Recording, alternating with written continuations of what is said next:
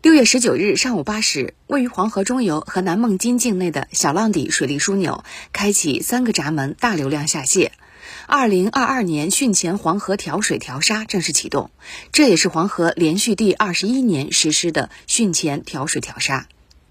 水利部黄河水利委员会自六月十九日开始，通过联合调度万家寨、三门峡、小浪底水库，利用三座水库汛限水位以上三十八亿立方米腾库迎汛的蓄水和河道来水，实施二零二二年汛前调水调沙。预计本次调水调沙调度历时二十天，到七月八日前后结束。黄河水利委员会水旱灾害防御局方案技术处处长任伟说：“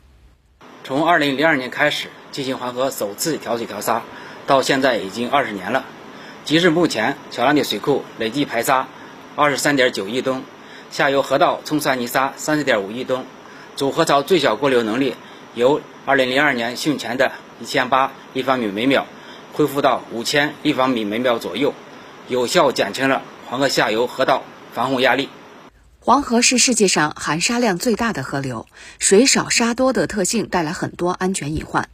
实测数据显示，一九一九年至二零二零年，黄河年平均含沙量每立方米达三十一千克，中游潼关站年平均输往下游的泥沙约十一亿吨。近些年来，黄河输沙量显著减少，但是泥沙问题依然是黄河治理的症结所在。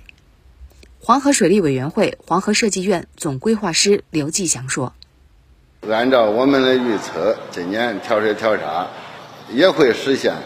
水库排沙、下游河道减淤、防洪安全等我们预先设定的综合性的目标。今年调水调沙期间，将继续实施黄河生态调度和三角洲生态补水，在确保后期抗旱用水安全的前提下，尽可能实现水库排沙减淤，优化水库淤积形态，并进一步维持黄河下游中水河槽稳定，检验河道整治工程适应性，迎接汛期到来。小浪底水利枢纽位于黄河干流最后一段峡谷的末端，是防治黄河下游水害的重要控制性工程。